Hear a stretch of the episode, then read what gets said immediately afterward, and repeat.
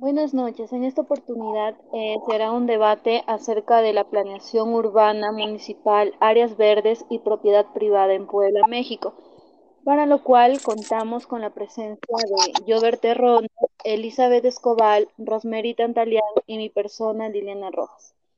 Jover Terrones empezará dándonos a conocer el resumen introductorio del tema. Doy pase a mi compañero. En los últimos años, la dotación de áreas verdes en ciudades como Puebla, en México, es muy limitado debido a la incapacidad del municipio para incidir en la planeación y ordenamiento de su propio territorio.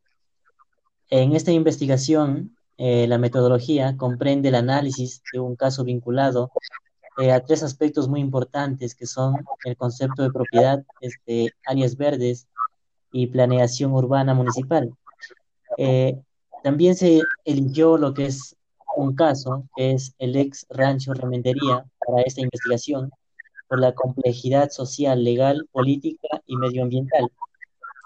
Eh, esto busca ayudar a las autoridades en el proceso de, instrumenta, de instrumentación de acciones ciudadanas, ya que la transformación de la ciudad y la dotación de espacios públicos y áreas verdes eh, solamente puede lograrse mediante la unión de eh, voluntades inmersas como son el sector público, la iniciativa privada y la población civil.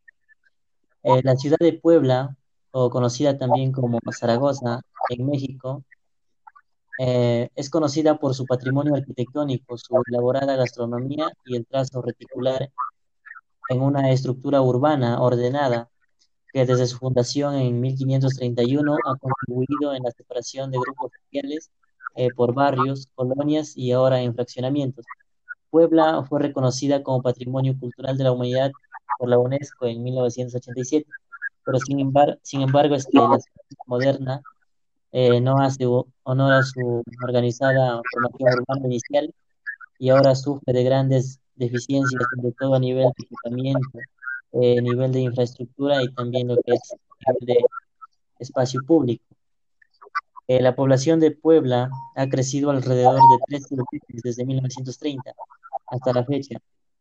En el último censo del 2005 se contabilizaron casi un millón y medio de habitantes en el municipio, eh, sin contar otro medio millón que habita en la zona urbana. Eh, también por otra parte, la mancha urbana se ha extendido desde entonces en todas las direcciones eh, sin ningún orden debido la incapacidad de la entidad municipal de incidir en lo que es decisiones relacionadas con su propio territorio. Muchas gracias, Jover. Es muy interesante tu aporte eh, acerca de, em, de esta planeación urbana que se da en Puebla, México. Bueno, mi aporte también eh, para este tema va relacionado con la propiedad a la que se hace mención en, este, en esta investigación. Eh, para el autor del libro, el derecho de propiedad ha sido básico en todo momento y también hace referencia sobre la finalidad que tiene la legislación, pues no viene a ser más que regular las relaciones de los hombres en razón de las cosas. También voy a hacer hincapié eh, en la cita que se hace eh, al autor Fernández del Castillo, el cual detalla en su libro la propiedad y la expropiación en el derecho mexicano actual, invitándonos a reflexionar acerca de que el derecho no solo se ocupa del contenido de la propiedad, sino también a su ejercicio, al modo y capacidad de adquirirla y transmitirla. En otras palabras, eh, el propietario tiene un derecho de disponer de su propiedad dentro de ciertos límites y obligaciones que cumplir. Quiero eh, también acotar que las diferencias sociales en torno a la propiedad existen desde épocas prehispánicas hasta la actualidad, como se puede ver en las ciudades de Latinoamérica e incluso en la ciudad de Cajamarca. Para unos es totalmente beneficioso, pero para otros eh, totalmente injusto. Por ejemplo, eh, en el libro se se hace hincapié en, la época de la conquista, donde surgen los llamados pueblos con sus respectivos pobladores. los cuales han sido víctimas de despojo de propiedad y manipulación de sus predios. Otro ejemplo también que puedo resaltar eh, de esta investigación es la, la, presencia de los latifundios durante el desarrollo de la historia de Puebla, que más adelante, eh, como bien dice, se convierten en grandes haciendas, que para muchos fue una manera de repartición de propiedades en totalmente arbitrariedad. Es de esta manera como el reconocimiento de las tierras de grupos indígenas se han visto afectado desde entonces por los intereses particulares de grupos de poder, independientemente eh, de la facción política a la que pertenece. Pero también, como en todo gobierno, surgen esfuerzos de algunos en el poder que han intentado respetar esta propiedad, como por ejemplo eh, eh, es recalcable mencionar a Maximiliano de Habsburgo y su plan de dotación de documentos avala, avalan la propiedad, avalan la propiedad y buscan el aprovechamiento de estos. Nuevamente, eh, también eh, quiero eh, recalcar a México, ¿no? Cómo históricamente ha lidiado con dos grandes problemas, como es la desigualdad, la indefinición jurídica en materia de propiedad. Eh, los sistemas de la información, la mejora en los sistemas de catastro y la legislación adecuada son algunas también de las tareas pendientes en materia de propiedad y es indispensable que se socialice la información de manera clara para que tanto propietarios privados como Estados comprenda derechos y obligaciones de ambos. Esto debe tomarse como un ejemplo para que en las ciudades de Latinoamérica también eh, se den estos cambios. Bueno, eh, eh, eso es lo es la conclusión que, perdón, es la um, es mi aporte acerca de, de, los conceptos de propiedad, que es muy recalcable en la investigación. Y bueno, como siguiente punto, eh, Rosemary, no sé si puedes eh, o qué aporte tienes acerca de este tema. Sí, claro.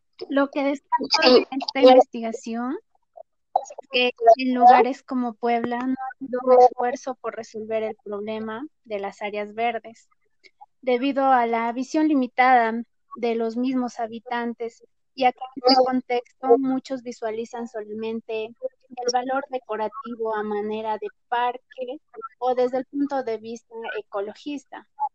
Por un lado, como ya mencionaste, Yamelin, se tiene la desigualdad también se tiene, por otro lado, se tienen las áreas verdes y espacios de esparcimiento que son responsabilidad del municipio y que con frecuencia este no cuenta con recursos para protegerlos y acaba permitiendo que la ciudad crezca sin dotar a la población de nuevos espacios ni conservar los existentes.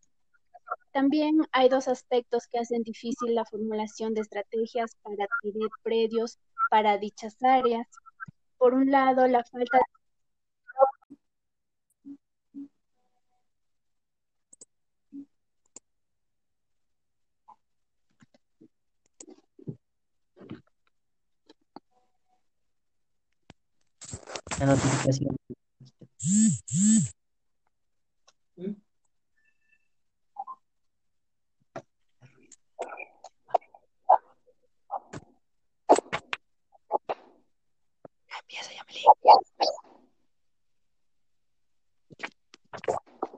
Por un lado, la falta de dinero municipio para inmuebles y por el otro el temor de las autoridades a provocar conflictos sociales que puedan afectar sus intereses electorales.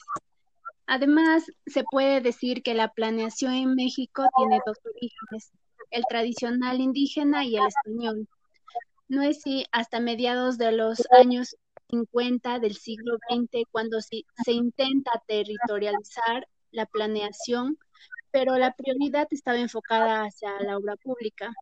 Es por eso que el ordenamiento urbano municipal no sino hasta la promulgación de la Ley General de Asentamientos Humanos en 1976. Allí se facultó a los municipios en materia de ordenamiento urbano para formular, aprobar y administra la zonificación y planes de desarrollo urbano. así como para intervenir en la creación y administración de sus reservas territoriales en el control y vigilancia de los usos del suelo.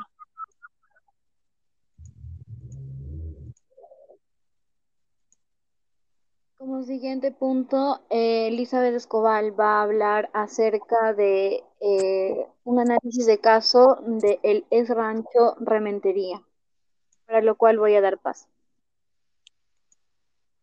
Ya, lo que quiero recalcar de esta información es el análisis que se hace de este rancho, que es necesario conocer la situación del, del problema urbano del municipio de Puebla así como también la política de su gran conservación y dotación de sus áreas verdes.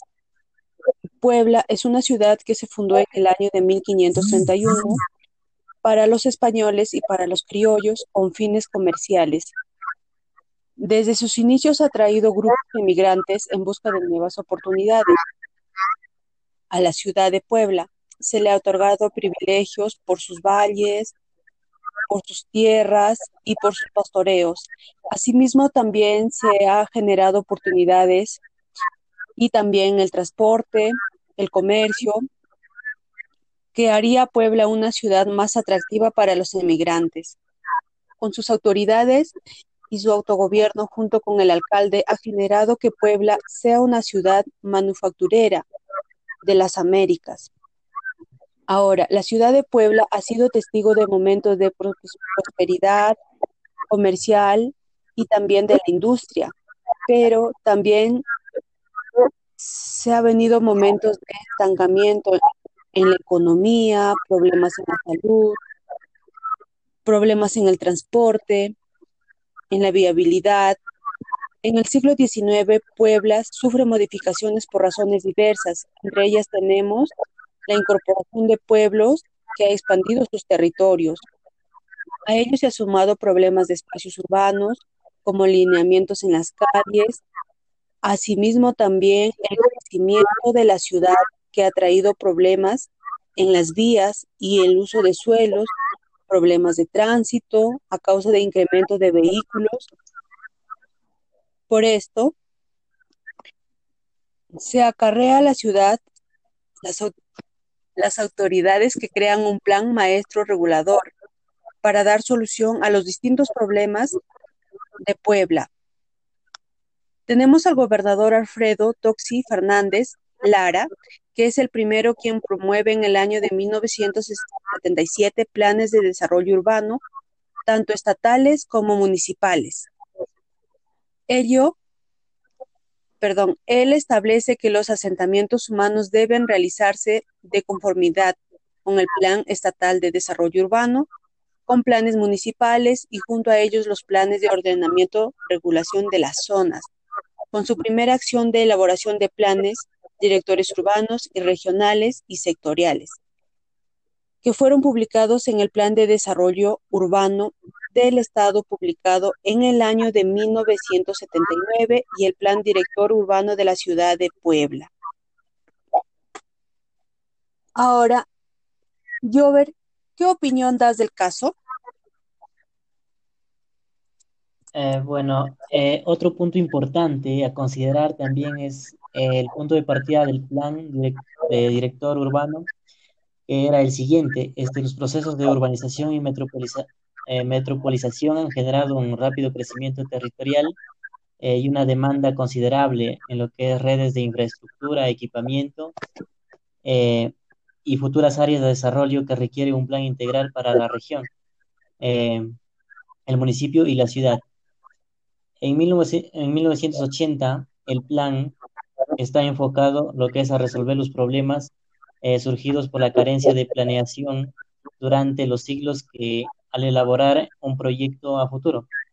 Eh, para formular este plan integral de la zona, el gobierno del estado delimitó lo que es la zona conurbana eh, de Puebla y dentro de este plan establece lo que son los usos y destinos en el territorio municipal, eh, las reservas territoriales para el desarrollo urbano.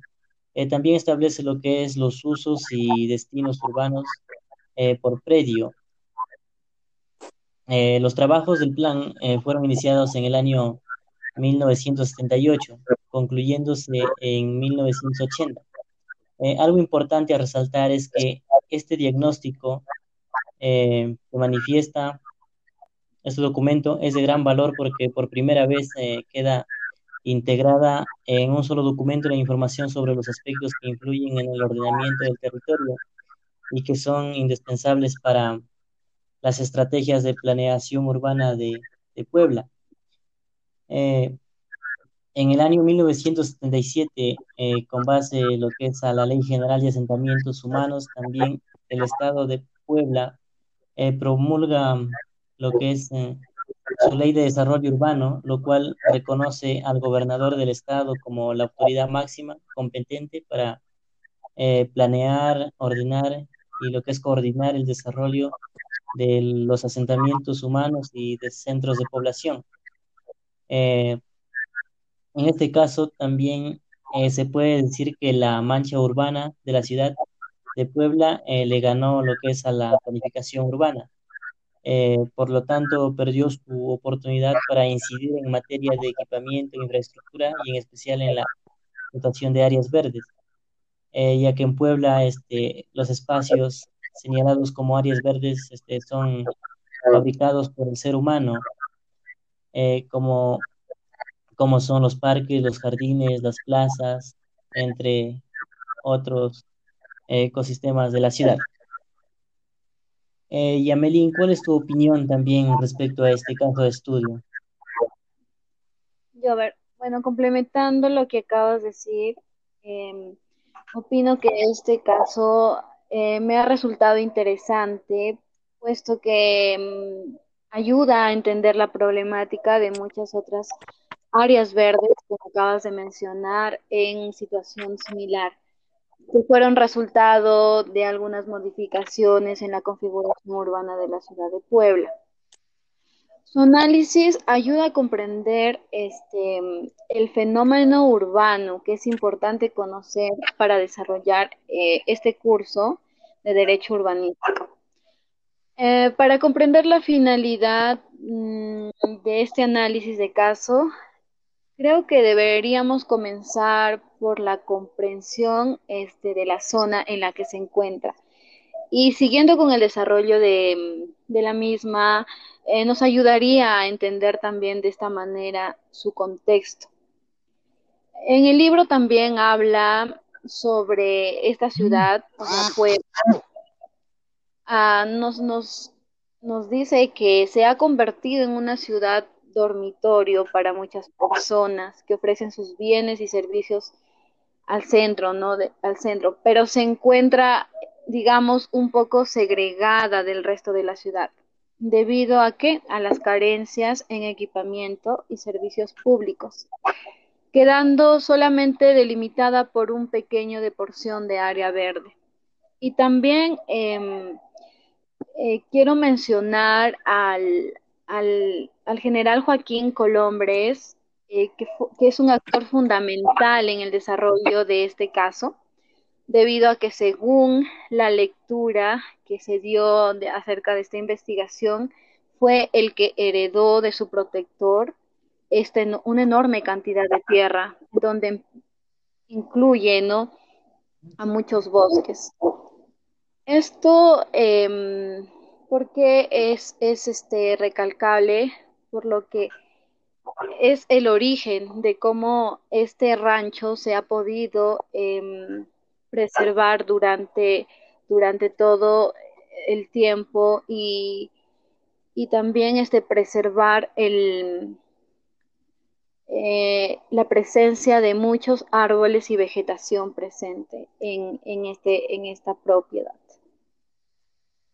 Em, Rosemary, no sé si tienes eh, alguna otra opinión acerca de, este caso de análisis.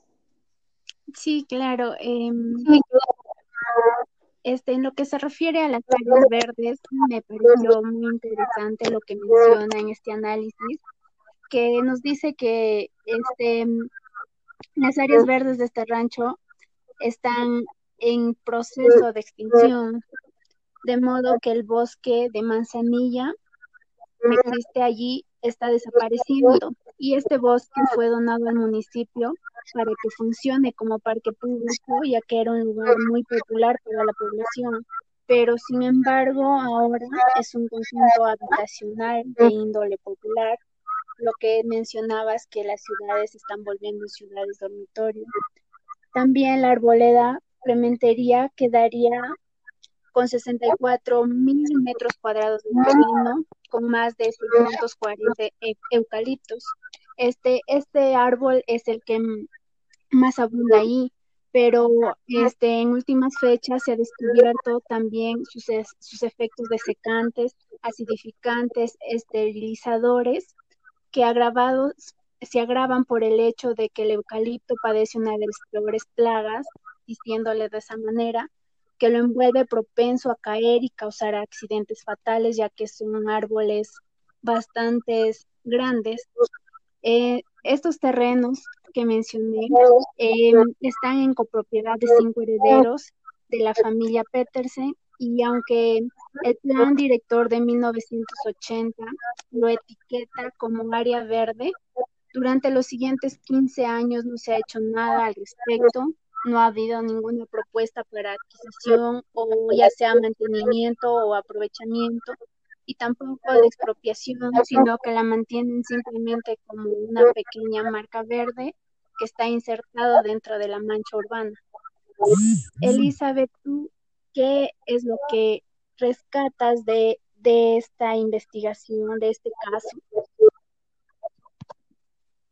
Bueno, lo que yo voy a rescatar les voy a hablar un poco sobre, sobre los convenios. Este, los convenios se, los convenios de dación que han, que han sido firmados el 8 de noviembre del 2002 sobre los derechos adeudados de los predios que quedaron en especulaciones políticas y problemas administrativos. Poco después que fueron firmados estos convenios, se, compatibilizaron de uso de suelos y también de predios, de propiedades privadas denominadas remantería. Asimismo, este es la compatibilidad que se traduce en permitir la coexistencia en uso de suelos comerciales, habitacionales y de servicios de cualquier uso modalidad, con usos asignados en las zonas habitacionales y áreas verdes.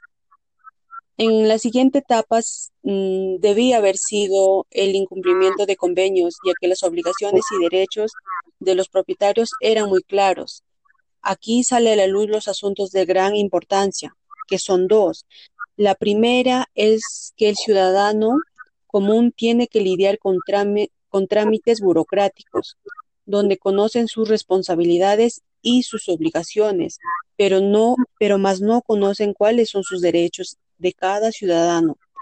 Y la segunda tenemos que son, que son aquellos para promover del convenio que resulta un, un, ejercicio de gestiones de beneficios de la parte.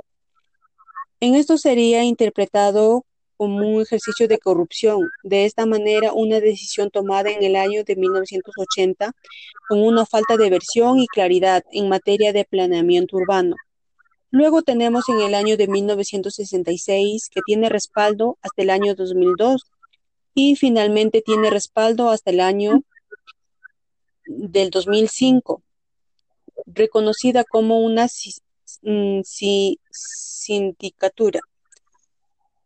Ahora bien, Rementería queda en el abandono durante todo ese tiempo. Entonces, en el año del 2008 se especula un nuevo convenio sino hasta el año del 2009, que sería para el parque urbano. En este mismo año, Puebla tiene una imagen, una mala imagen, mal estado, este, lo que se observa es invasión, baños públicos, árboles caídos, descuido del lugar, deterioro, comercio de autos, entre otros problemas ahí en la ciudad. Finalmente, el modelo de gestión ciudadana relacionado con el predio de remantería tiene varios errores que son importantes para las nuevas generaciones que nos acarrean.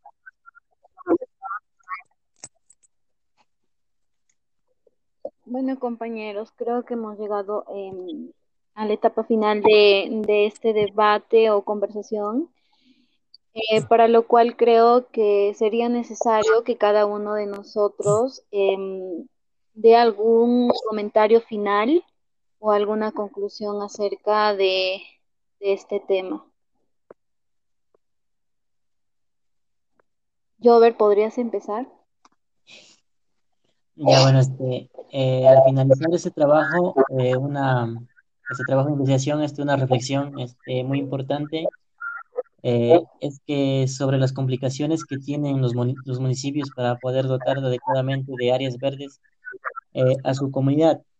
El predio denominado Rementería se convierte lo que es dentro de la ciudad en un laboratorio urbano que en pequeña escala este, nos permite observar eh, a los diferentes actores representados, así como los intereses políticos, económicos y ambientales, eh, también sociales que pueden intervenir en lo que es la problemática urbana. Eh, también, de alguna manera, eh, nos hace reflexionar sobre el valor de la certidumbre jurídica y de las acciones de planeación que deben ir acompañadas de programas claros de intervención e instrumentación de lo que es dentro de las ciudades, como en este caso Pueblo.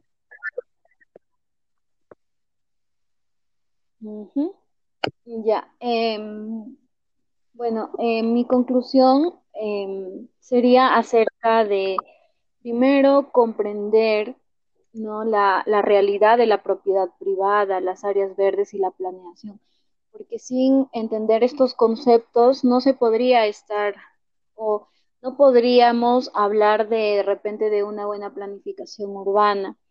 Asimismo, también eh,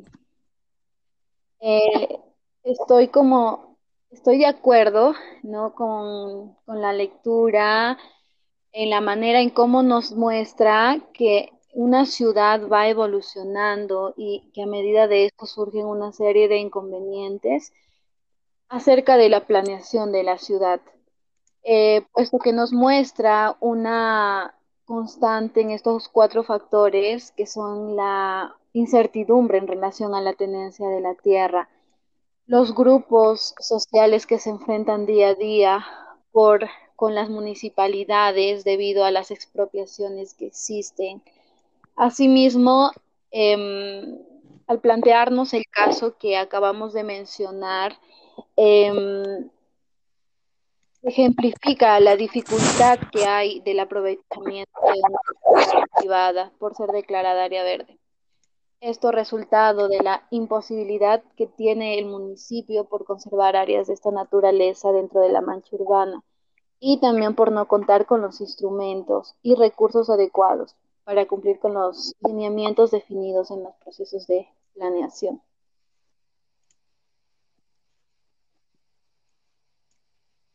Sí, también algo importante de este análisis es que la ciudad no puede ser vista como responsabilidad solamente de las autoridades, sino que tiene que ser vista como el lugar donde aporten todos los ciudadanos y el gobierno para la mejora del lugar en el que viven. Este, este caso este de este tema este es un claro ejemplo en donde este, nos muestra que la única manera en que los modelos de planeación urbana puedan funcionar.